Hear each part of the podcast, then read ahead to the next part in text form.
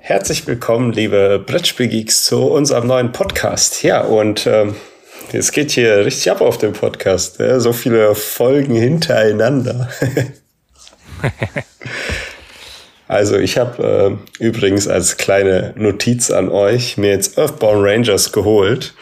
Ähm, ja, nach äh, der Folge mit dir, wo du mir davon abgeraten hast und danach nochmal die Folge mit Frosted, wo dann, wo du dann dazu geraten hast, äh, bin ich jetzt. Ich? Nee. Nee, nee, Ben dazu geraten hat, beziehungsweise sind auch welche auf unserem Discord, die gesagt haben, ich soll mir das anschauen. Deshalb äh, gebe ich dem Spiel jetzt eine Chance und bin echt gespannt, was daraus wird.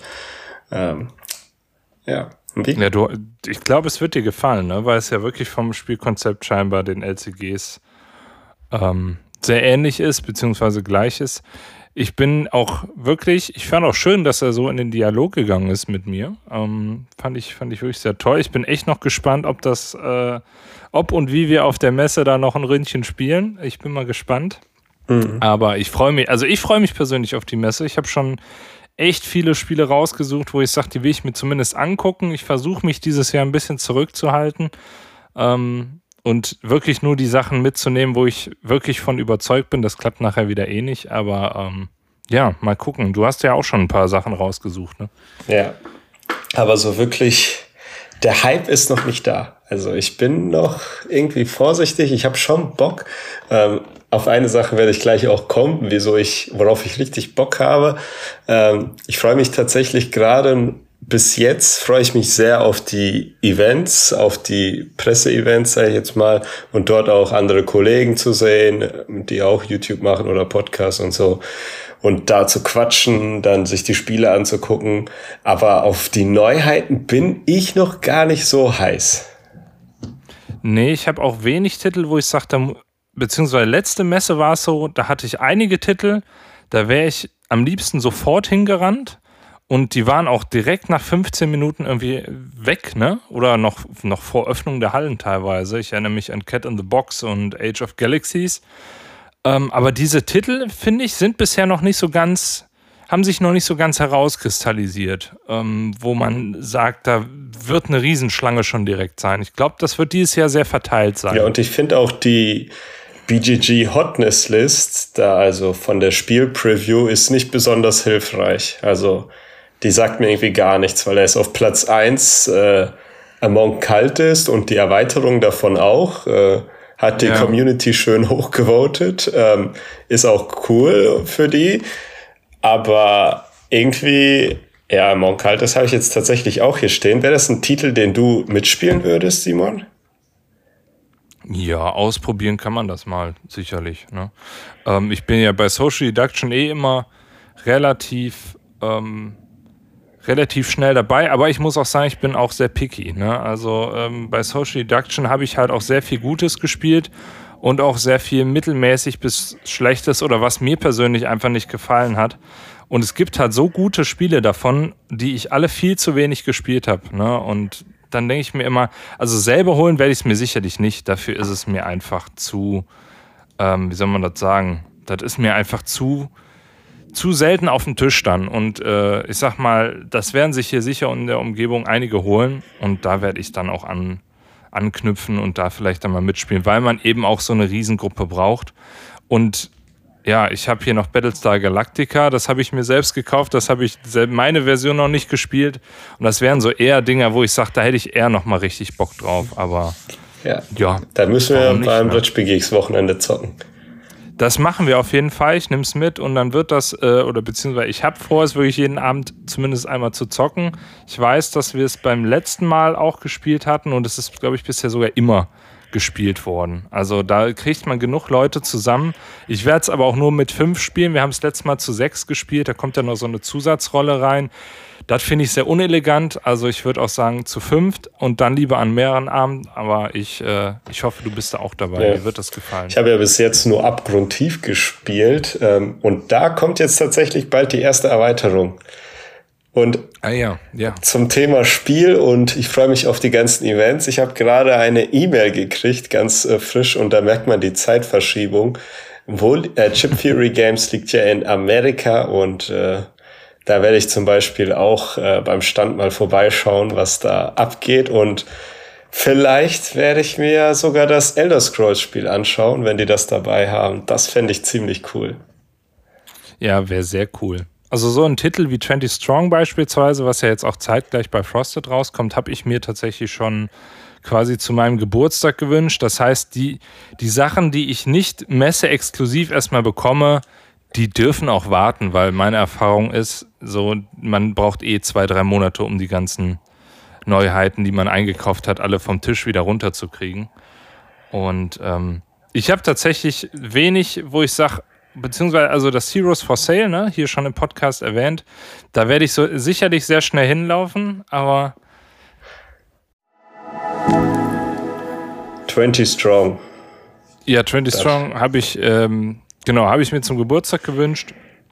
Und, du hast ja viel äh, zum Geburtstag gewünscht. Ich habe mir ne? sehr viel zum Geburtstag gewünscht, ja. Aber ich war auch dieses Jahr, ich, ich habe mir die brav. letzten Jahre, und ja, das Problem ist, äh, und da so eine kleine Geschichte aus meinem Leben. Ich habe mir die letzten Jahre immer von meiner Freundin was von der Messe gewünscht.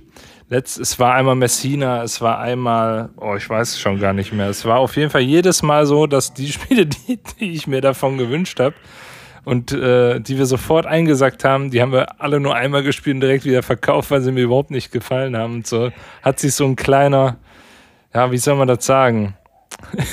es ist so ein Geschmäckle, das ist immer das, was ich mir von meiner Freundin wünsche, ist irgendwie scheiße. Deshalb hoffe ich, dass das 20 Strong diesmal nicht trifft. Naja. Ja, da bin ich sehr gespannt drauf, weil ja. irgendwie äh, klang das für mich wie so ein Mini-Projekt, was so Chip Fury nebenbei gemacht ja. hat. Aber anscheinend ist da doch mehr Spiel drin, als ich dachte. Deshalb ähm, bin ich vorsichtig. Richtig, man hört auch richtig gute Sachen davon. Ne? Also die, die hm. Videos, auch die ich gesehen habe, die klingen auch wirklich alle danach, dass mir das gefallen wird. Und äh, ich bin gespannt. Also wenn das was ist, wo ist ja eine kleine Schachtel, was funktioniert, dann denke ich, wird da noch einiges kommen. Ja. ja. Gut, dann wollen wir aber erstmal zu Spielen switchen, die wir schon gespielt haben und euch unsere Meinung mitgeben können, ob das was ist oder eher nicht. Ähm, willst du anfangen, Simon? Ich kann gerne anfangen, ja. Und zwar habe ich heute mal zum allerersten Mal hier in meiner jungen Karriere äh, ein äh, Kickstarter-Preview ähm, dabei. Und zwar geht es um Heroes of Xander erstmal schon mal ein relativ komplizierter Name, also X-H-A-N-D-A-R, Xander. Ähm, ein relativ, ähm, wie soll man sagen, simples ähm, Stichkartenspiel. Aber ich würde sagen, also, ja, wie soll man anfangen?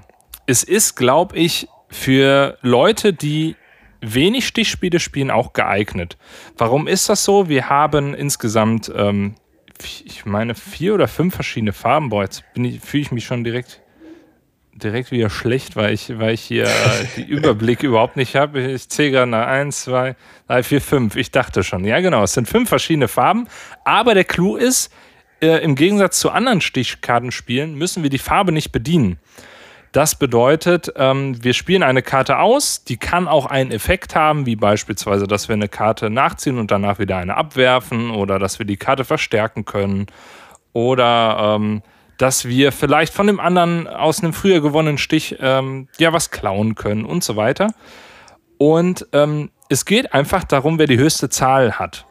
Und das bedeutet, wenn jemand eine niedrige Zahl ausspielt, kann man einfach mit einer höheren Zahl drüber gehen. Man hat nicht diese Bedienpflicht. Dadurch ist der Einstieg schon mal relativ einfach, auch für Leute, die jetzt nicht mit Skat, Doppelkopf, Wizard oder sonstiges schon viel Erfahrung haben.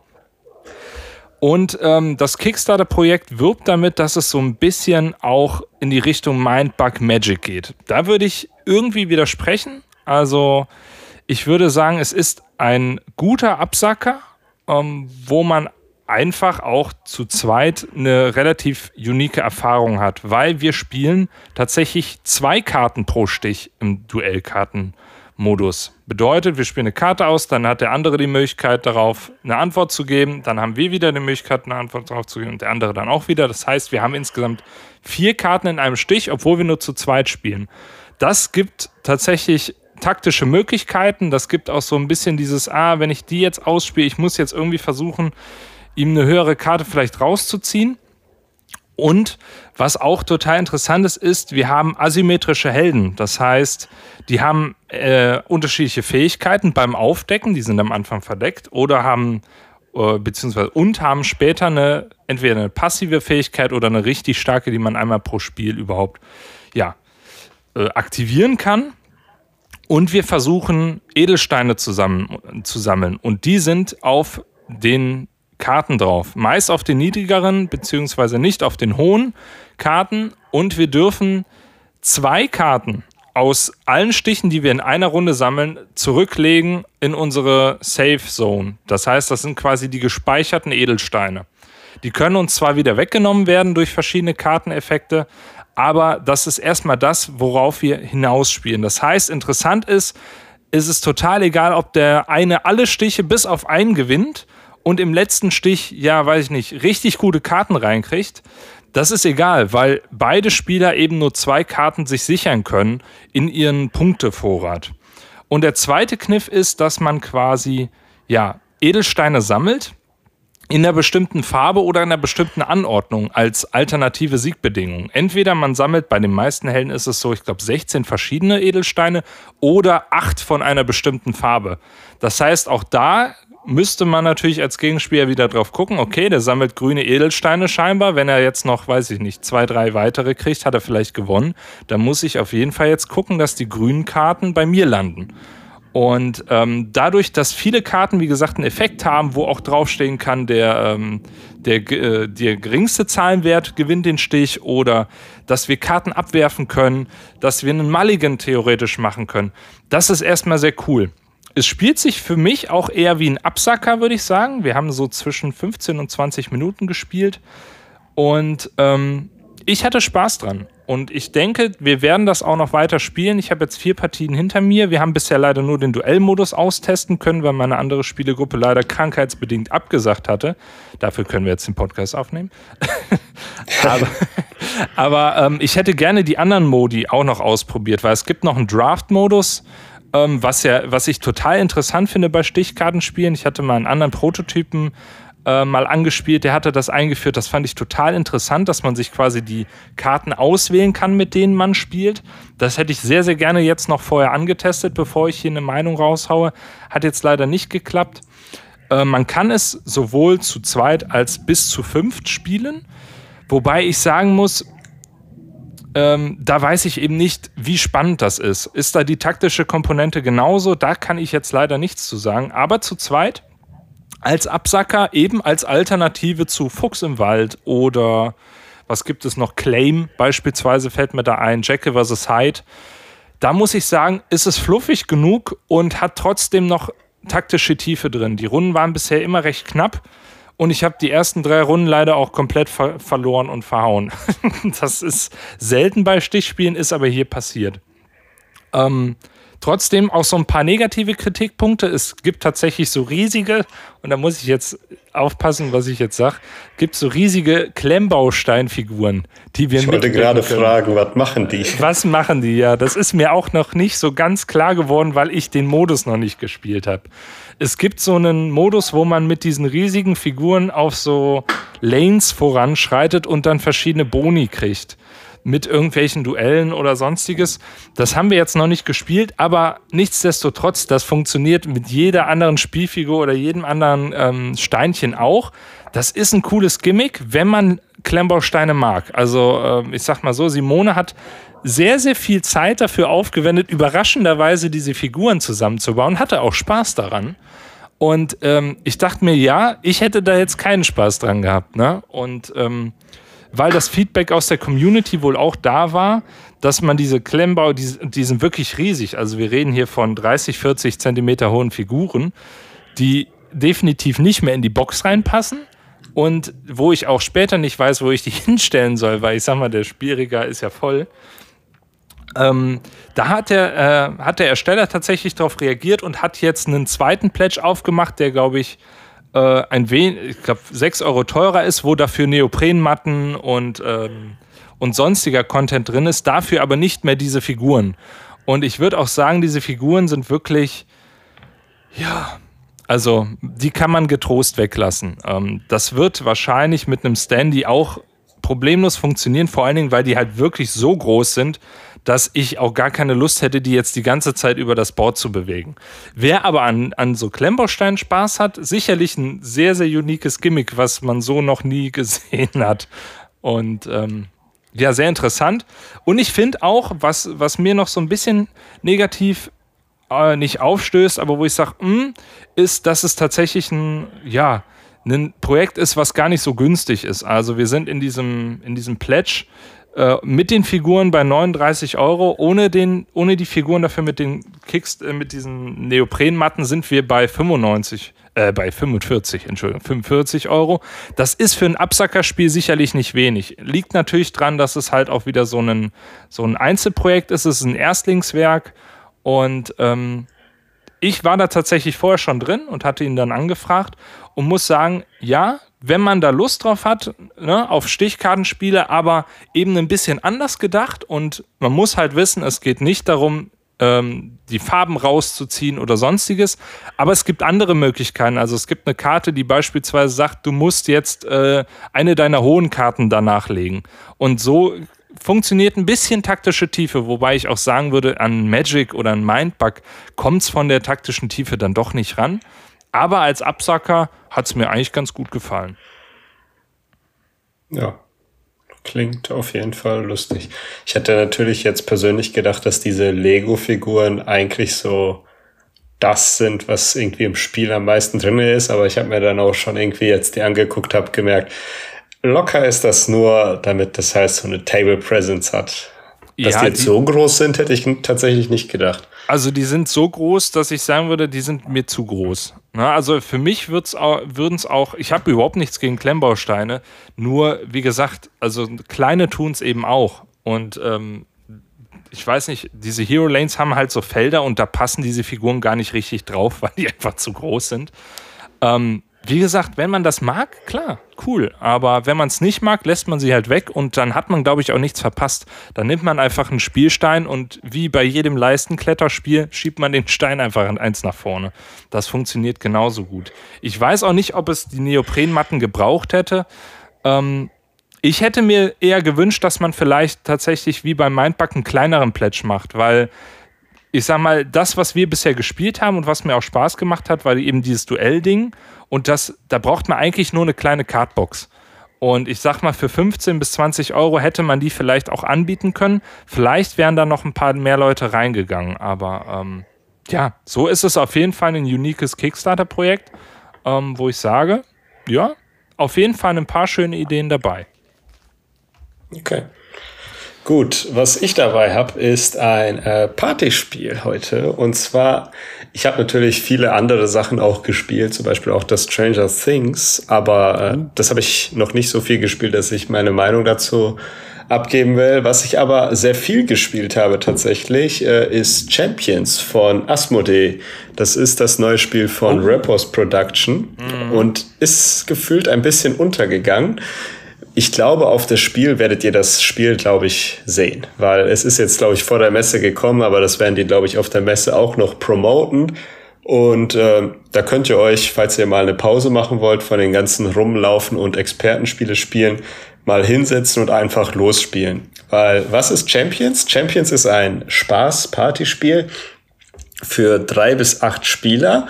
Dauert so, ja, 30 Minuten steht drauf, aber ich glaube, das äh, wir haben so 15 Minuten gespielt und jeder kriegt dann ein leeres ähm, kleines Tableau, das ihr beschriften könnt aus Plastik und da schreibt ihr dann irgendeinen Namen drauf. Da gibt's einmal so Zettel mit Vorschlägen für Namen, wie zum Beispiel Michael Jordan, Michael Jackson, äh, Albert Einstein, was weiß ich was. Aber ihr könnt auch selber eigene Namen nehmen, äh, wobei ich da empfehlen würde, nicht Namen zu nehmen von Personen, die aus eurem Freundeskreis sind, weil dann könnte das Spiel auch gemein werden.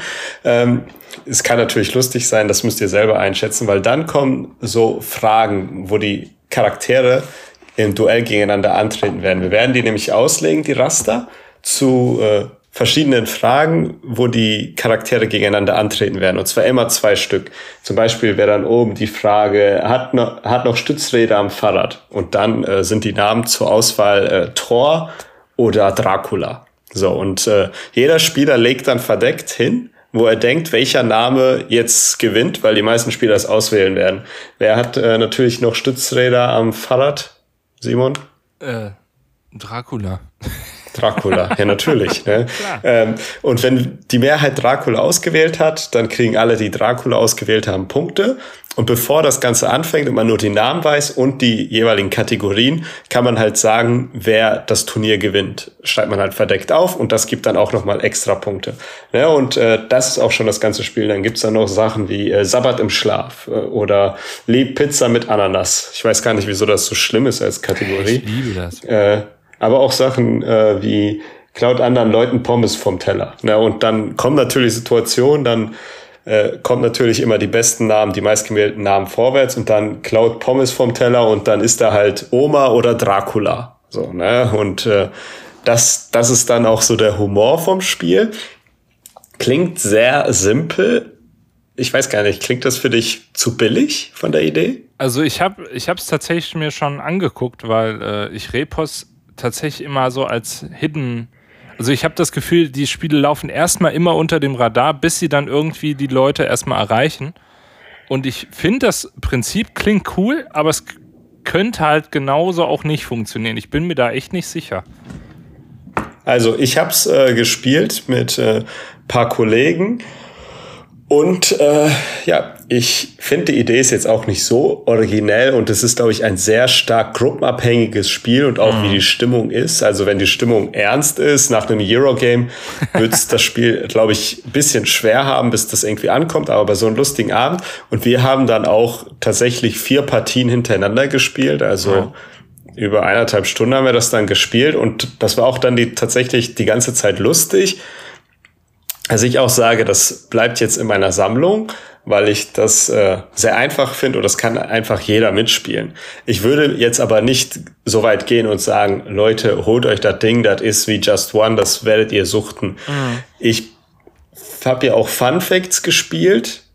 Ich finde Fun Facts nicht so stark, ähm, aber Champions finde ich ist ein bisschen so in der Kategorie wie Fun Facts. Also Fun Facts ist ja auch ein Spiel, das steht und fällt mit der Gruppe und der Atmosphäre, ist sehr stark davon abhängig, finde ich. Und Champions ist auch so ein Titel, wenn die Gruppe gut drauf ist, wenn alle Bock haben, dann wird das lustig. Ähm, da unterstützt das Spiel schon ganz gut die Atmosphäre und das kann man auch, wie gesagt, mit kleinen Kindern spielen. Die finden das dann lustig, wenn dann Oma da steht und Dracula, aber auch mit Erwachsenen, wenn alle als auf einer Humorschiene sind. Deshalb äh, lustiges Spiel, spielt das mal an. Also ähm, könnte tatsächlich auch so ein Ding sein, was ich bei Silvester oder so mal raushole. Ja. Das ist so easy, leicht gespielt. Ich finde die Verpackung auch ziemlich cool, das Artwork cool, die Idee unique. Jeder kennt dieses Turniermodus. Deshalb ähm, für mich cooles Spiel, das bleibt, aber ähm, da muss man halt selber einschätzen, ob man solche Gruppen zusammenkriegt es wäre halt zum Beispiel auch, wenn du bei mir, mir bist mit deiner Freundin und wir mit Wally halt paar Spiele gespielt haben. Ich weiß jetzt nicht, wie es zu viert ist, aber wir haben es jetzt zu siebt gespielt. Dann ist es schon lustiger, glaube ich, weil zu viert, dann stimmen halt nur vier Leute ab, ne? Und dann könnte es auch zu Gleichstand kommen. Und wenn so sieben Leute abstimmen, da weißt du nie so wirklich, okay, denken jetzt alle eher so an Tor. Ich hatte, wir hatten dann auch so Sachen, wo dann so Gronk und so steht und dann denkst du dir so, okay, wer, was wählen denn jetzt die anderen, weil die Punkte will ich ja auch irgendwie machen.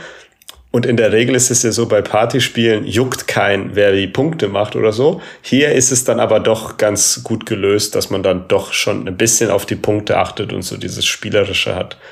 Deshalb, äh, ja, Champions. Ein Spiel, das irgendwie keiner auf dem Schirm hat, aber ich glaube und hoffe und weiß, dass Repos auf das Spiel locker wieder irgendeine lustige Idee haben oh ja. wird, damit ihr euch da an den Spieltisch setzt. Und ich empfehle euch, setzt euch mal hin. Das dauert nicht lange und ihr werdet relativ schnell merken, boah, das macht ja richtig Bock oder hm, ist doch nicht so mein Spiel.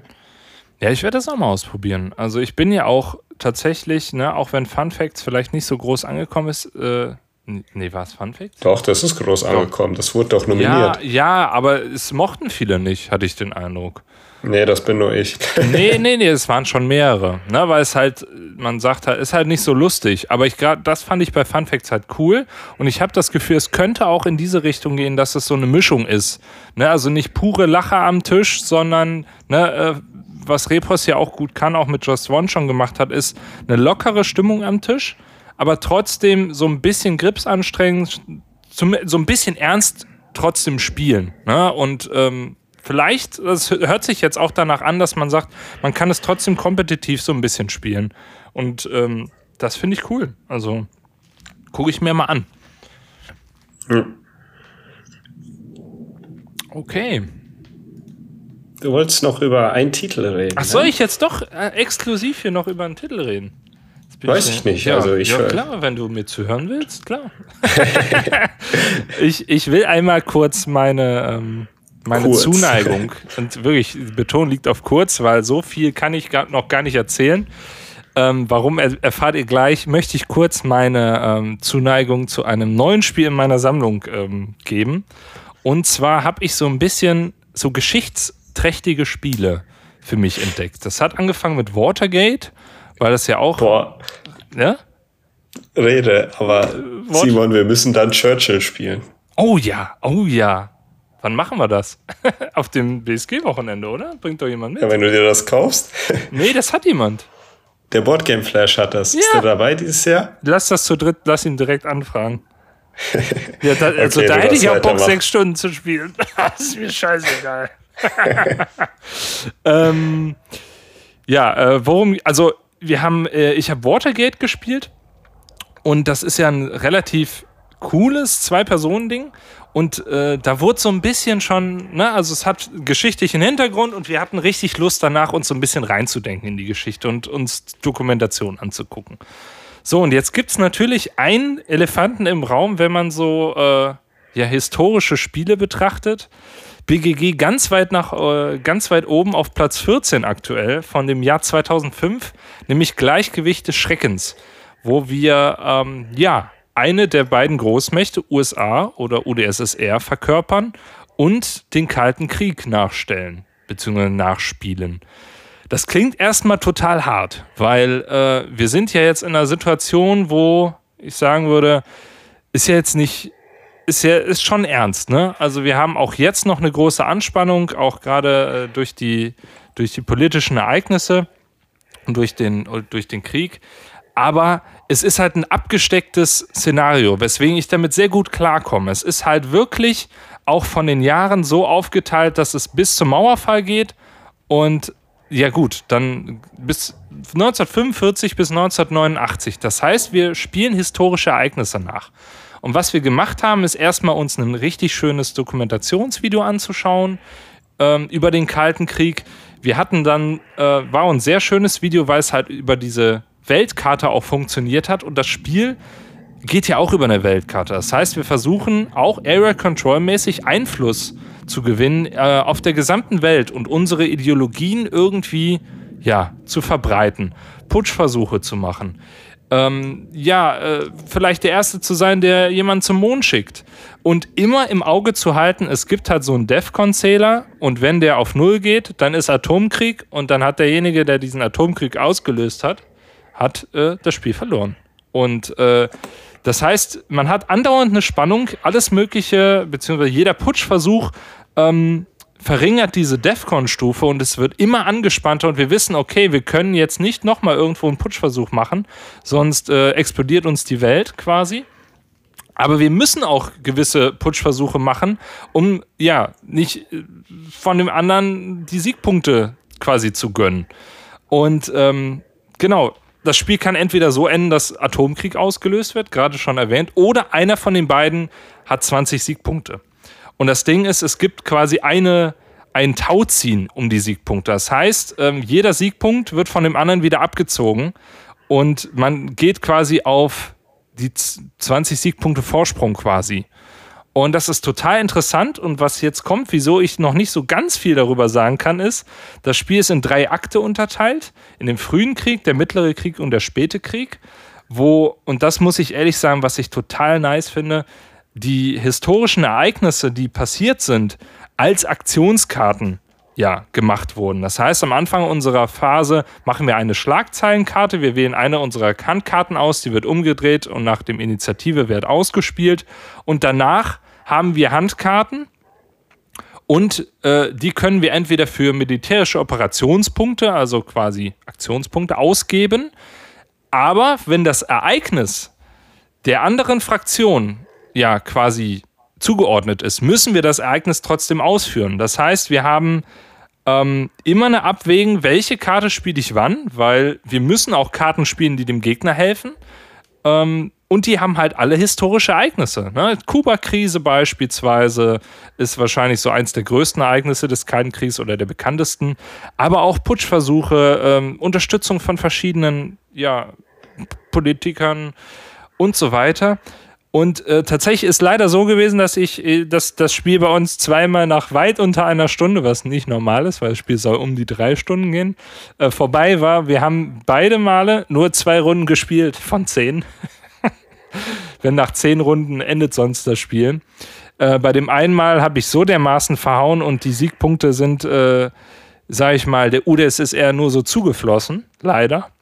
Und bei dem zweiten Mal hatte Simone falsch gespielt, also nicht falsch gespielt, aber hatte, hatte aus Dussel so ein bisschen die, äh, wie soll man sagen, hatte die olympische Spielkarte noch auf der Hand und wenn man die boykottiert, dann erhöht man die DEFCON-Stufe und zack, war der Weltkrieg ausgebrochen. Und das Spiel war ebenso nach wenigen Zügen vorbei. Aber es ist wirklich cool und ich kann absolut verstehen, warum es auf dem äh, Platz 1 ist. Äh, auf dem Platz 1 war, so lange Zeit bei BGG. Und jetzt auf Platz 14, es hat es absolut verdient. Es fühlt sich immer noch frisch an, es fühlt sich konfrontativ an, aber nicht zu wargamig, sondern eher Area Control. Ähm, und es ist wirklich sehr, sehr frisch und unique. Und ähm, ich bin, ich freue mich da richtig drauf, die nächsten Partien zu spielen. Und ich bin mir sicher, dir würde das auch gefallen.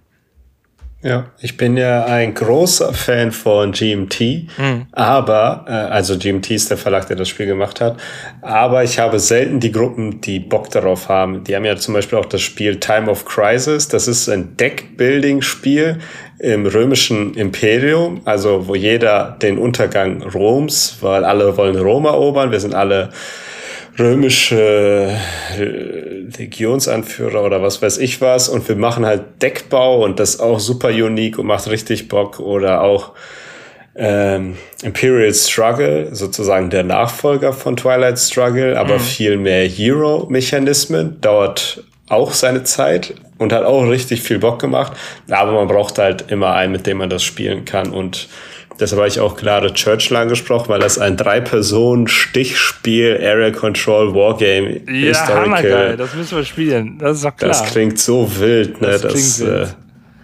das wäre schon was krasses, ja. Also, also ich werde mir vom Verlag definitiv noch mehr Spiele anschauen. Also ich finde, das ist vor allen Dingen diese, diese Verknüpfung und das, was das Brettspiel-Hobby schafft, mich für äh, Geschichte zu begeistern.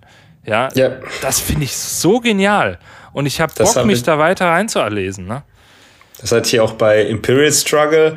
Ähm, da geht es halt um den 100-Jährigen. Nicht den 100-Jährigen, es gibt noch einen anderen 100-Jährigen Krieg. Oder auch bei Pax Pamir hatte ich das, wo ich mich dann voll in den Konflikt in Afghanistan eingelesen habe mhm. und auch Dokus geguckt habe. Dazu gibt es jetzt gar nicht so viel. Ähm, und das finde ich halt sehr, sehr cool. Ähm, es gibt sehr viel GMT-Spiele, viel zu wenig Zeit, aber ich glaube, wenn du da jetzt äh, Feuer fängst, ja, da bin ich immer dabei. Ja, ich, also wir müssen das auf jeden Fall demnächst spielen. Das, da führt kein Weg dran vorbei. Also von den Regeln ja. ist es auch, es ist hochkomplex, weil eigentlich muss man alle Karten kennen. Und da wir noch nie über das erste Zeitalter hinaus, über den frühen Krieg hinausgekommen sind, haben wir noch viel zu entdecken. Also ja, das ist ein Spiel, wo ich sage, das sollte man mal ausprobiert haben. Auch alleine, um auch nochmal historisch die, die Boardgame-Geschichte so ein bisschen äh, ja, nachvollziehen zu können. Und es ist wirklich ein herausragendes Spiel. Ja. Gut, dann kommen wir jetzt zu unserem Hauptthema. Und mir fällt ein, wir haben das überhaupt gar nicht angeteasert oder sonstiges, aber ihr habt es vielleicht am Titel des Podcastes gesehen. Mit Sicherheit. Und zwar reden wir heute über TCGs, Trading Card Games. Und äh, ich finde, über dieses Thema muss man reden, weil der Hype oder ist einfach, ist es geht, ist einfach krass. Also es ist jetzt Disney Locana rausgekommen. Erstmal, was ist ein TCG, ein Trading Card Game? Das ist ein Kartenspiel, das in der Regel zwei Spieler spielen oder vier bei Magic, bei Disney Lokale können auch mehrere Leute spielen, wo wir Startdecks äh, kaufen können, aber hauptsächlich ist die Idee, dass wir Booster Packs kaufen, wo dann Karten drinne sind, die wir nicht kennen und daraus können wir dann später unser Deck bauen. Also ähnlich wie äh, Fußballkarten kann man das dann kaufen, man kann sehr viel Geld ausgeben, man kann sehr krasse Decks kaufen. Es gibt auch äh, Online-Markt, wo man die Karten dann kaufen und verkaufen kann. Ähm, könnt da Gewinn machen, ihr könnt da viel Verlust machen. Das ist dann nochmal ein Spiel im Spiel. Aber hauptsächlich geht es eigentlich darum, dass wir uns duellieren, unsere Decks selber bauen, ähm, mit den jeweiligen Karten, die wir haben. Und ähm, ja, das ist ein TCG. Oder wolltest du noch was ergänzen? Nee, aber weißt du überhaupt, welches das erste TCG war? So das erste bekannte. Magic würde ich sagen. Ich hatte ja nämlich auch gedacht, also ich bin mir nicht sicher. Also ich weiß, dass Magic, glaube ich, seit, 2000, äh, seit 1994 ist, äh, es gibt. Aber ähm, ich bin mir nicht, oder 1993 sehe ich gerade sogar, aber ich bin mir nicht sicher, wann. Äh, also ich weiß, dass Yu-Gi-Oh! meine ich später war. Ja, aber äh, Pokémon war auch um die Zeit. Ne? Es war alles so unsere, unsere Kindheit. So ein bisschen. Ja, aber ich glaube, Magic war da doch der erste. Ja, 1996 sagt, äh, sagt äh, BGG war Pokémon. Mhm. Ihr könnt uns gerne mal aufklären, aber Magic war sicherlich das, äh, das Ding, was so durchgestartet ist. Ne? Ein, ein Spiel ohne großartiges Thema auch. Ne? Also es ist so ein bisschen Fantasy, aber man, mittlerweile gibt es verschiedene Franchises, die da auch irgendwie mit implementiert sind. Verschiedene Artstyles und verschied immer wieder verschiedene Themendecks. Und ähm, ja, am Anfang war da halt nur dieses Format, was du eben beschrieben hast. Ne? Wir müssen Lootbo äh, Lootboxen, sag ich schon. ja, ja. Wir müssen Booster öffnen und das ist halt wie Lootboxen. Ne? Das ist so ein, so ein Ding, ich öffne was, habe keine Ahnung, was drin ist. Das ist. Ah, ich finde das immer sehr schwierig, ehrlich gesagt, weil es hat auch dieses Glücksspielelement vielleicht schon leicht drin. Da kann man sich natürlich drüber streiten. Aber es ist natürlich, ich sag mal, du kaufst die Katze im Sack. Und ja. ähm, ich finde das immer schwierig. Also ich bin da auch gar nicht, ich habe da gar keine richtige Meinung zu. Ich weiß, dass ich früher Pokémon-Karten äh, gesammelt habe, aber auch nicht, weil ich es gespielt habe, sondern einfach, weil die jeder gesammelt hat. Ich habe auch Fußballsticker gesammelt und hatte da eine Heidenfreude dran. Und irgendwie legitimiert das ja auch das schon wieder. Ne? Wobei man sagen muss, wenn man jetzt, ach, also es ist viel ich, ich muss sagen, ich finde es ein bisschen doof. Also ich finde es, äh, ich mag ich es natürlich so Packs aufzumachen oder so. Das mag, glaube ich, jeder Mensch. Aber ich finde es doof. Ich habe, äh, ich spiele sehr viel Disney Locana zurzeit mit Wally. Das macht echt Bock, das Spiel.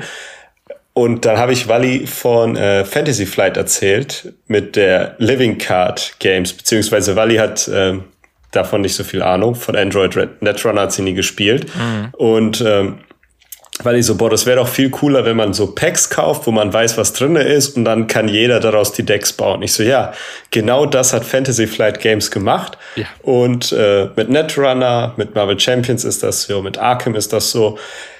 Ähm, und das wäre bei Disney Locana einfach so cool. Oder auch jetzt ähm, beim neuen Star Wars Unlimited, das rauskommt, weil es ist halt wirklich ein bisschen schade, wenn nicht jeder die gleichen Optionen hat, sein Deck zu bauen. Und natürlich, wenn du mehr Geld ausgibst, dann kann dein Deck viel krasser werden. Ähm, ich verstehe, wieso die das machen, weil Leute, da macht man so viel Cash. Wir sehen es an Disney Lokal, ist komplett ausverkauft. Die Menschen rasten richtig aus, zahlen richtig kranke Preise für irgendwelche einzelnen Karten. Ähm, das finde ich überhaupt, äh, ja, ist halt wie gesagt Spiel im Spiel. Darüber will ich gar nicht so sehr reden. Ähm, aber ja, ich finde es schade, dass LCGs ähm, irgendwie nicht mehr funktionieren anscheinend und jetzt auch mit Star Wars Unlimited, das neue Spiel von Fantasy Flight Games, noch ein Trading Card Game rauskommt. Also nochmal Booster mhm. kaufen, sammeln, Deck bauen. Aber ich persönlich habe da auch wieder, ich habe richtig Bock. Ähm, nicht zuletzt wegen Disney Locana, dazu kommen wir gleich. Ähm, aber auch jetzt Star Wars Unlimited bin ich auch sehr gespannt, wie das Ganze spielerisch wird. Und ähm, ich äh, werde auf das Spiel tatsächlich die Möglichkeit haben, bei einem exklusiven Star Wars Unlimited Event mit Wally dabei zu sein, um das Ganze dann anzuspielen. Und äh, tatsächlich werden dann auch die Designer von Fantasy Flight Games da sein. Das finde ich schon ziemlich cool. Und äh, da werde ich die auch definitiv mal fragen, wieso sie sich vom äh, Living Card Game so ein bisschen distanzieren, jetzt auch bei so einem Star Wars Duellspiel, wo ich schon denke, dass da sehr viele Brettspieler mehr reingecasht hätten. Ja, ich denke, das ist ähnlicher Grund wie Disney Locana. Es geht auch primär darum, Sammler anzusprechen. Ne? Und wenn wir uns einen Android Netrunner eben anschauen, Android Netrunner habe ich ja auch und ich finde es ja auch fantastisch. Ich finde es da ein bisschen schade, dass, beziehungsweise ob LCG oder TCG, finde ich es immer schade, wenn bestimmte Karten einfach gebannt werden. Also ich habe das Android Netrunner Grundspiel ne, von damals und ähm, ich habe dann gehört, dass die Hälfte der Karten gefühlt ist nicht mehr, ähm, darfst du in Turnieren nicht mehr spielen, weil die unbalanced sind. So. Und das finde ich schade. Und ähm, da gehe ich eben auch darauf ein und sage, ich spiele halt Legends of Frontera. Ist halt ein, äh, ist halt ein Online-TCG. Ähm, ja, also ähm, quasi, wie soll man sagen? Ja, es ist das Sammelkartenspiel von, äh, von Riot Games. Und da ist es aber so, ich muss gar kein Geld investieren, sondern nur Zeit. Und das fühlt sich dann für mich irgendwie belohnender an. Es gibt andauernd Buffs und Nerfs für die Karten. Es gibt neue Spielkonzepte, die etabliert werden, trotzdem andauernd. Und äh, ich habe da nicht viel Geld investiert. Wenn ich das Ganze jetzt aber, und deshalb hatte ich mich eigentlich auf Lokana gefreut, aber wenn ich das jetzt mit Lokana machen würde und ich würde gerne verschiedene Decks haben und irgendwie auch so ein bisschen Meta spielen, wenn ich da weiß, dass ich Tausende von Euros dafür ausgeben muss, ey, dann fehlt mir da das Verständnis für. Das ist nicht, das ist nicht meine Welt. Das möchte ich nicht. Ne? Ja. Und das, das finde ich sehr schade. schade. Und du bist ja Aber dann mit den 1000, 2000 Euro bist du ja wieder nur in ein Vierteljahr dabei und dann kommt ja wieder das nächste Ding raus. So, ne? Und dann, das ist ja nicht normal. Also es kommt ja andauernd was Neues und du musst ja andauernd richtig Geld reinstecken. So, und dafür, und ich glaube, deshalb macht sowohl der Star Wars als auch Disney sind, äh, hier, Star Wars als auch äh, Disney Locana sind halt unfassbare Marken. Das, das darf man nicht vergessen. Das, sind, das ist nicht Magic, wo man mal ab und zu irgendwie einen Herr der Ringe-Ding äh, raushaut und 90% irgendwie was anderes, sondern das ist wirklich ein, äh, ein Franchise, wo Leute da sind, die das einfach nur wegen des Sammelns kau kaufen und überhaupt nicht wegen des Spielens. Ne? Und die Leute wollen sie ansprechen. Und ich finde leider, ne, du, du sagst ja auch, du hast Spaß mit Lokana. Ich fand es auch nicht scheiße, aber du merkst trotzdem, dass es primär schon fürs Sammeln ausgelegt ist. Ne? Also habe ich so ja. den Eindruck, weil du musst halt sonst richtig, also wenn du richtig Geld investierst, vielleicht kriegst du spaßige Decks, aber ich sag mal, die Leute, die, die sich mal einen Booster kaufen an, am Aldi an der Kasse oder so, keine Ahnung, äh, weil, sie, weil sie die Karten schön finden. Die werden ja nicht, äh, die werden ja nicht gucken, dass sie sich ein krasses Deck zusammenbauen, sondern das sind die Leute, die sagen, oh, guck mal, ich habe hier, weiß ich nicht, sind vielleicht sogar Kinder, was ich bei Disney Locana dann auch schon wieder schwierig finde. Ne? Aber ich habe die Elsa gezogen, keine Ahnung. Bei das finde ich tatsächlich, da will ich drauf kurz eingehen. Ja, mach ähm, das mal. Zu dem Thema Kinder und Ravensburger ist ja so böse, dass die Kinder abzocken. Das nee, das will ich äh, auch nicht sagen. Ja, ich sag nur, einige sagen das. Äh, das finde ich ist äh, kein gutes Argument für mich, weil äh, falls man mal ein paar Handyspiele gespielt hat und ich kenne das auch selber von mir, da holt man sich paar Paysafe-Karten und kauft sich paar irgendwelche digitalen Skins und hasse nicht gesehen. Da finde ich es schon persönlich cooler, wenn die sich lieber ein Sammelkartenspiel kaufen, weil ich habe damals auch Pokémon-Karten, Yu-Gi-Oh! Karten gekauft und wie du schon sagst, man hat da schon sehr viel Spaß dran. Und äh, wenn die Kinder smart sind und nicht wie wir damals alles dann wegschmeißen und am Flohmarkt für ein paar Euros verkaufen und die Karten behalten, könnte es sein, dass die in 20 Jahren richtig Cash damit machen.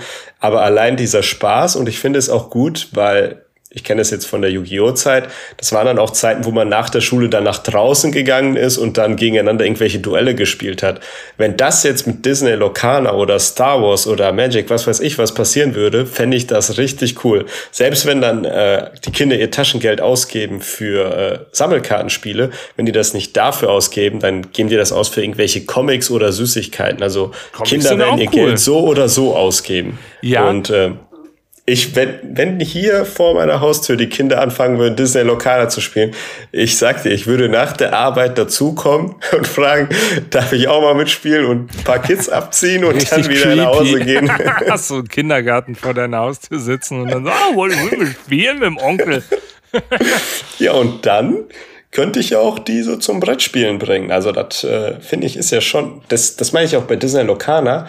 Ich finde, das ist ein cooles Kartenspiel. Also ich finde es okay. Ich finde es okay. Ich finde, gerade wenn man es mit Magic und, äh, und anderen TCGs vergleicht, ist das Ding schon sehr basic. Und es ist sicherlich für, ich sag mal, für die jüngere Zielgruppe eher Design. Hab ich den Eindruck? Nein! Doch. Ich habe das jetzt mit Wally schon zwölfmal gespielt. Mit denselben Decks, die ja, wir uns gebaut ich haben. Auch nicht.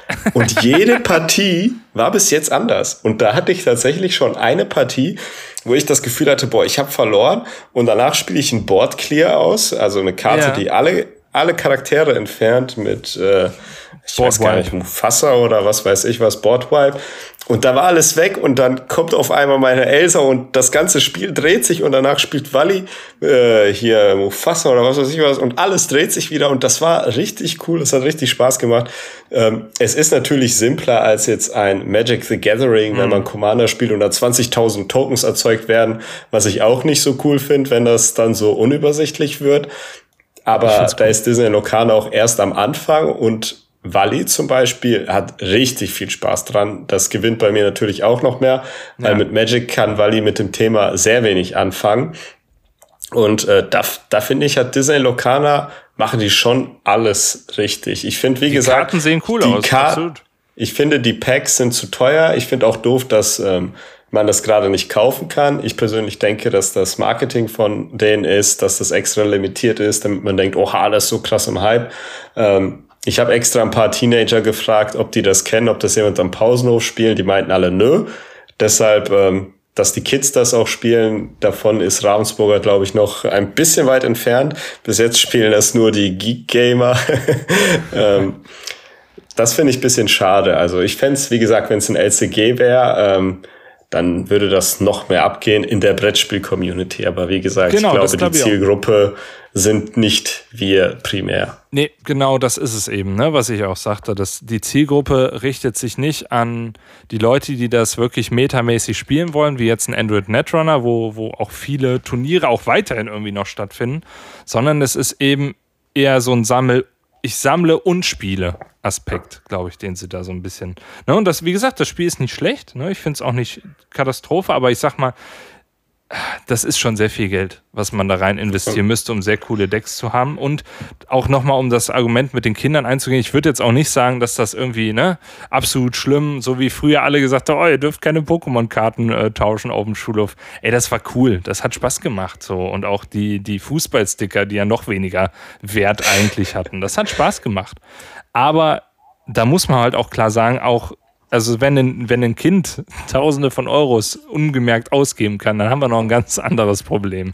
ne? Also von daher, ähm, ich finde, das ist, ähm, also es hat seine Daseinsberechtigung sicherlich, aber mich catcht es als, als äh, Spieler nicht. Und um nochmal die Brücke zu Magic zu schlagen, ich habe ja jetzt vor kurzer Was Zeit. Was catcht dich denn?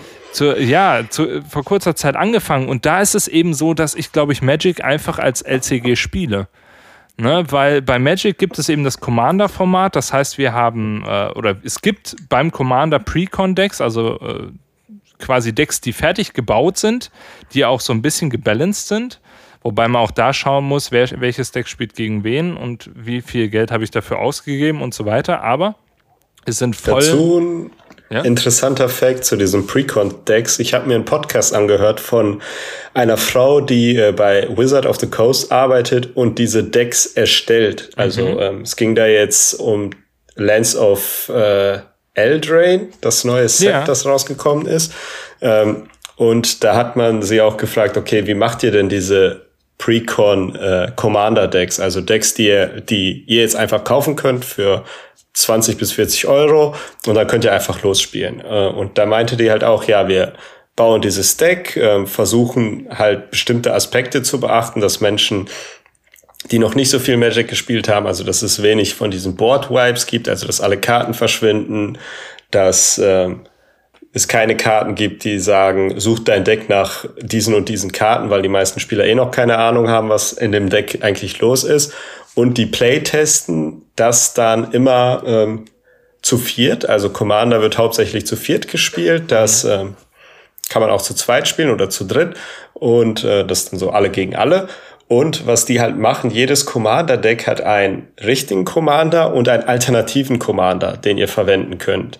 Und die spielen dann, äh, wenn die jetzt nur zwei Commander-Decks rausbringen mit dem neuen Set, was jetzt der Fall ist, ein Vier-Personen-Spiel mit den zwei Commandern und den zwei alternativen Commandern, um halt herauszufinden, ähm, sind die Decks balanced, macht das Spaß und das ist das Wichtigste. Und das finde ich ist das Coole, wo Magic den anderen TCGs voraus ist, ja. dass hier dieser Fokus ist auf, macht das spielerisch Spaß oder muss der hier noch ganz viel Geld ausgeben, damit der Spaß erst kommt was bei Disney Locana, finde ich, ein bisschen der Fall ist, weil die Starterdecks machen keinen Spaß, finde ich. Und äh, das äh, einfach nur so als kleine Side-Info, das fand ich sehr interessant, ähm, wie die das äh, machen. Und die versuchen halt tatsächlich auch bei diesen Pre-Con-Decks immer ein bisschen so die Thematik auch beim Spiel dabei zu haben, dass wenn ihr das spielt, ihr so ein bisschen nachverfolgen könnt, okay, wie will dieses Jetzt zum Beispiel das neue Deck ist so ein Feendeck. Wie will das jetzt agieren? Wie sind diese Feen dabei und dass die rumfliegen und so?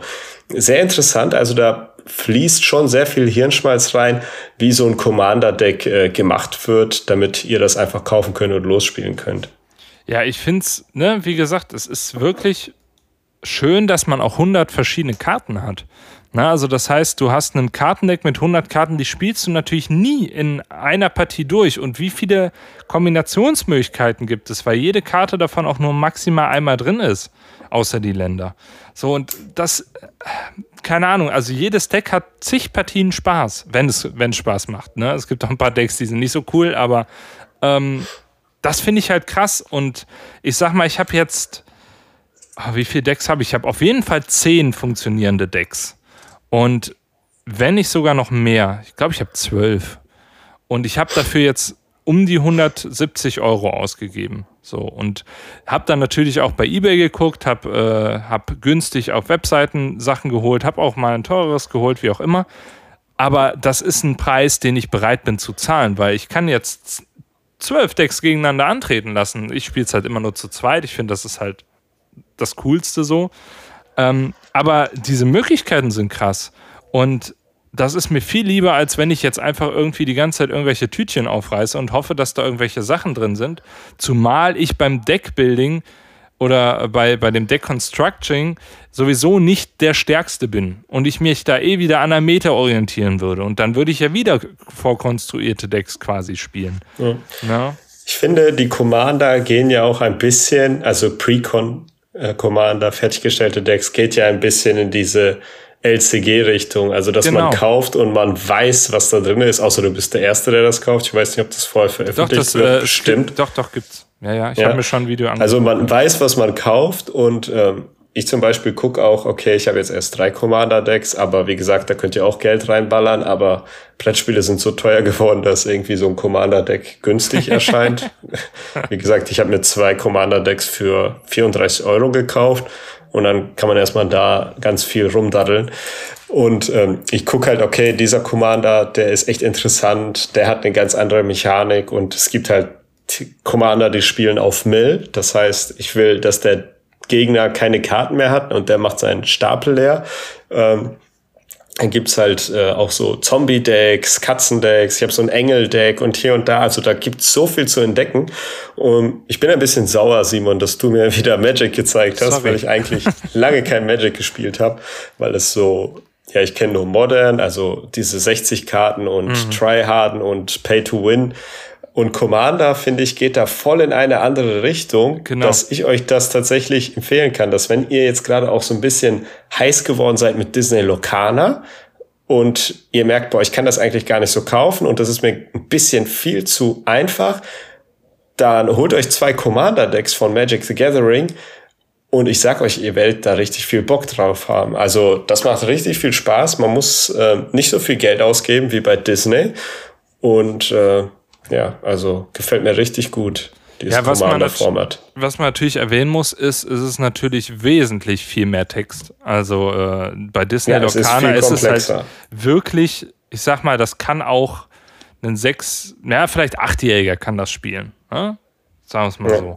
Und einen Magic, da musst du schon echt die Bereitschaft haben, dir deine Karten durchzulesen. Klar, je öfter du das Deck spielst, desto besser kennst du auch die Kombination. Du lernst, wirst ja immer besser in dem Deck, im Optimalfall. Aber du musst halt viel lesen. Und ähm, ich finde aber, dass sie es gut gemacht haben, den Einstieg darin so weit zu erleichtern. Es gibt leider keine richtige Anleitung. Da muss man sich überall so ein bisschen reinarbeiten. Aber wenn man das einmal geschafft hat, die neuen Keywords sind immer drauf auf den Karten. Das heißt, da muss man, gar, muss man nur die Karte lesen. Das reicht. Und ähm, ja, also es ist ein, es ist ein Top-Spiel. Ne? Also ich kann da nichts mhm. gegen sagen. Und ich glaube, ich bin eigentlich eher der Typ, der, ähm, der sich die LCGs, ne, wie jetzt Magic, äh, wie jetzt hier Commander vielleicht oder auch einen Android Netrunner holt und äh, lieber eben weiß, was er bekommt. Und der, der frühere Simon, so der kleine Schulhofjunge, der die, der die, ähm, der die, wie heißen die denn jetzt, die Sticker hier, die Fußballsticker gesammelt hat, der wäre sicherlich bei der anderen Seite. Aber, ne, so ist es, man wird reifer. Ja. Das Einzige, was mich bei Magic aufregt, ähm, ist, dass die Commander nicht immer verfügbar sind, beziehungsweise immer aus der Verfügbarkeit verschwinden. Da fahren die auch dieses FOMO und das zieht sich halt durch die komplette TCG Erfahrung, es ist sehr viel Marketing, sehr viel FOMO, oh ja. sehr viel Geldsaugen. Ähm, und da kommen wir auch so ein bisschen zu dem letzten Thema, und zwar Star Wars Unlimited, was jetzt bei Fantasy Flight Games rauskommt. Und ich freue mich auf das Spiel, weil ich mag Star Wars und ich habe jetzt das Gameplay geguckt. Das ist auch tief, also da, äh, das ist kein Spiel für so Casuals. Ähm, aber ich habe Angst, dass das halt auch wieder so ein Spiel wird, wo Fantasy Flight Games einfach nur noch versuchen wird, das Geld aus den Taschen zu ziehen. Und wenn ich da nicht genug Geld ausgebe, werde ich das mit Wally nicht vernünftig spielen können. Das ist so ein bisschen bei Disney Locana. Ich habe jetzt ein ganzes Display und zwei Starter-Sets. Ich habe jetzt drei Decks daraus gebaut. Also Ne, ich habe drei fertige Decks, die ich finde gut funktionieren, mit denen ich Spaß habe, aber mehr kann ich nicht bauen. Das ist vorbei. Ich muss jetzt noch ein Display kaufen für nochmal 130 Euro, mhm. um dann nochmal so ein bis zwei Decks zu bauen.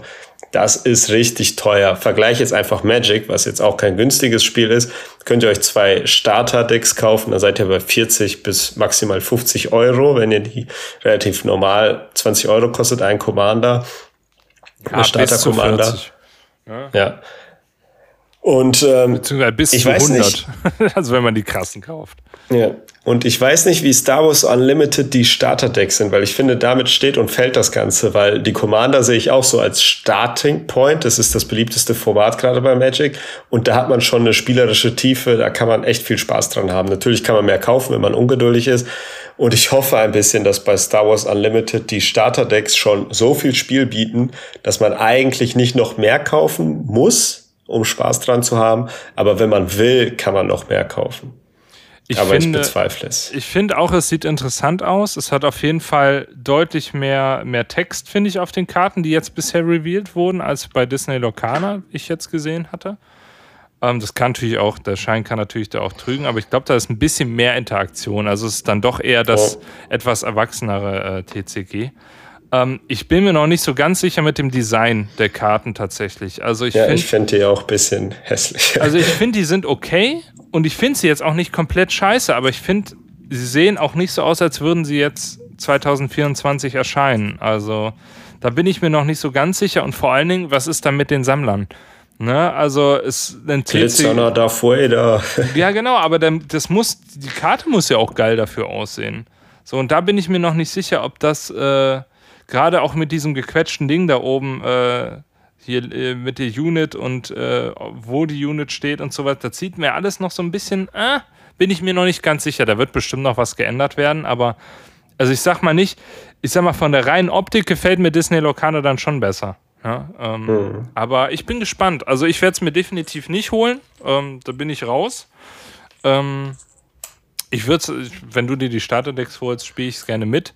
Aber ich bin bei TCGs einfach raus. Ne? Und ich spiele es dann lieber am PC, weil ich sag mal, du willst es auch viel spielen und wenn du dann niemanden hast, mit dem du richtig viel das spielen kannst, ja, dann nicht. Und ich sag mal, hier zu zweit haben wir genug Sachen zu zocken und ja. mit Magic jetzt auch sowas, was wir jetzt auch schon über 40 Mal in den letzten Monaten gespielt haben und dann dann passt einfach nicht noch eins rein. Das ist einfach so. Ja. Ich finde es tatsächlich halt sehr interessant, wie sich diese Trading Card Games jetzt in die Brettspielbubble reinquetschen. Das ist Werbung so, aber auch alles. Also ganz ja, ehrlich, dieses aggressive Marketing von Disney Locana ist, also es ist schon, ich will nicht sagen zum Kotzen, aber es ist schon, ist schon schwierig. Ja. also, es wurden auch sehr viele YouTuber bezahlt, die das tatsächlich ja. nicht transparent wiedergegeben haben. Ja, ähm, wir nicht.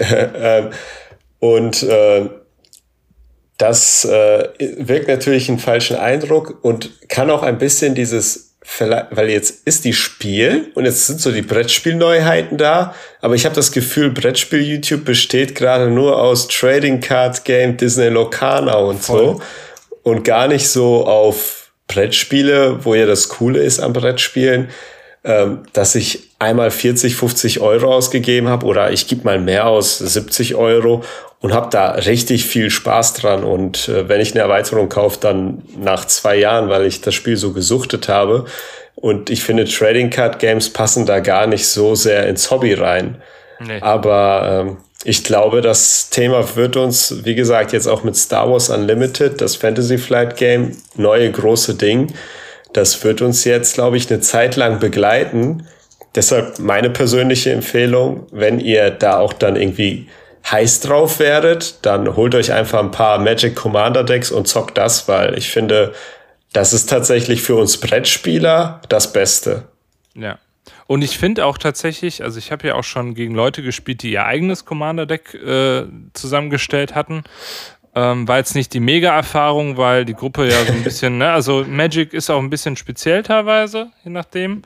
Ähm, äh, ich habe ich hab tatsächlich so diesen, diesen Kodex irgendwie nicht verstanden, die wir da hatten. Ich durfte die eine irgendwie nicht besiegen, weil dann wären wir ja nur noch zu dritt gewesen. Und ich dachte so, hey, ja, aber das ist ja das Spiel. Also, ne, wenn wir hier äh, alle gegen alle spielen, ich kann jetzt ja nicht extra dem anderen Schaden machen, nur damit die andere noch länger spielen kann. Das war so ein bisschen weird. Also da hat sich so ein bisschen bei mir die Konfrontation irgendwie fand ich das seltsam. Aber ähm, trotzdem hat das Deck, ich habe mit dem Commander Starter Deck gespielt und es hat bis zum Ende mitgehalten. Ne? Also am Ende gab es eine Unentschieden, wie auch immer das funktioniert hat. Ich habe es auch nicht ganz verstanden. da gibt es Unentschieden? Ja, es gab irgendwie ein Unentschieden, dass er gleichzeitig einen anderen, alle anderen kaputt gemacht hat, ist aber dadurch selber kaputt gegangen. Oder so. Es war wirklich nicht so. Und vor allen Dingen war die Stimmung auch schon ein bisschen runter, weil ich die Frau da vorher schon besiegt hatte. es war auch geil, weil die hatte noch so, ich glaube, 35 äh, Lebenspunkte und alle waren so bei 5, 8, 10, ne? Und ich hatte halt so ein, so ein Swarm-Deck, also viele Karten mit vielen Markern drauf. Und ich sagte dann so, ja, ich äh, greife dich an. Und ich so, ja, okay, mit wie viel? Ich sag, mit äh, 36. war sie halt sofort kaputt. Das war schon sehr witzig. Ich meine, was hätte ich machen sollen? Hätte ich jetzt einfach sagen sollen, ja gut, dann greife ich halt jetzt niemanden an in dieser Runde. Also, das habe ich echt nicht verstanden. Aber war, war witzig. Äh, hat nur drei Stunden gedauert. Das war dann der andere Kritikpunkt an dieser Ey, Partie. Ich spiele am Samstag äh, mal eine Runde Commander spielen, falls du Bock hast. Ja, zu alles viert. klar. Ja, zu viert ist schwierig bei mir. Ich werde da nicht mehr warm mit. Aber wer weiß, wer weiß. Vielleicht, ja, vielleicht ja schon. Ja. ja. Ich bin auch sehr gespannt, wie die Brettspielmesse jetzt belagert wird von Disney. Ich glaube ähm, nicht so. Ich glaube, Ra Ravens hat nicht Ravensburger, hat doch das fantastische Mycelia. Das habt ihr immer noch nicht gespielt, ne? Ja, aber es gibt einen extra Stand nur von Disney Locana, wenn Echt? du die Hallenpläne oh. guckst, ja. Ich weiß nicht, ob das nötig ist. Einmal vorbeischauen, Promokarte mitnehmen und ja, auf und Ebay. dann verkaufen, ne? Ja. ja. Habt ihr euer Spielticket wieder drin? ja, jetzt gibt man nicht solche Tipps hier raus. nee, ich glaube nicht, dass das so krass abgeht. Nee, gut, also ein sehr interessantes Thema, wo man sehr viel drüber reden und schreiben kann. Äh, kommt gern auf unseren Discord. Ähm, Im Feedback-Channel könnt ihr eure Meinung mal wiedergeben zu dem ganzen Thema. Ich finde ein sehr spannendes, schwieriges, interessantes Thema. Ja. Ähm, ich, äh, wie gesagt, als äh, Brettspiel-YouTuber bin da sowieso etwas außen vor, weil ich äh, zum Teil Rezensionsexemplare kriege, um das Ganze dann zu testen. Ich habe Bock auf Star Wars Unlimited, werde es mir auf das Spiel auch mit Wally anschauen und euch davon berichten. Ähm, Disney Lokaler macht uns auch sehr viel Spaß, aber ich finde es momentan viel zu teuer, weshalb ich euch lieber zu ein paar Magic Commander Decks raten würde.